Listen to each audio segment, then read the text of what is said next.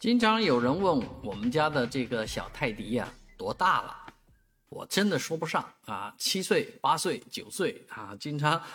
每次问都岁数不一样啊。有问的多的就说你们家这个小毛毛啊，这个年龄怎么会跑的？那我真是不知道它是哪年出生，甚至别说几月几号了。所以这个小狗呢，实际上是没有生日的，但是居然有很多啊宠物的这个。饲养人啊，为自己的宠物呢过生日啊，因为他们确实有记录啊，什么时候领养的也好，或者说他什么时候出生也好，啊，真是有有据可查，而且牢牢的记住了，像记住朋友啊或者亲人的生日一样，记住了这个宠物的生日，所以呢，给生日给宠物呢过生日啊，也成了一项好像生活当中的必备的事情。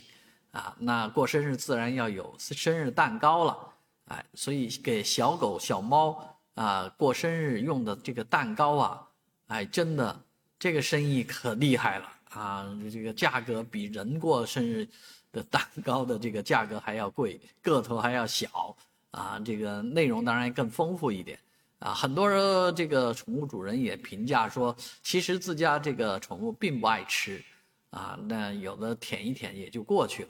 啊，所以这个蛋糕，反正人不会去吃吧？啊，是你也不知道到底好吃不好吃。这宠物吃，它尝尝一下，它到底是喜欢还是不喜欢，也说不清楚啊。但是就这样，还供不应求啊！这样的宠物蛋糕要提前预约，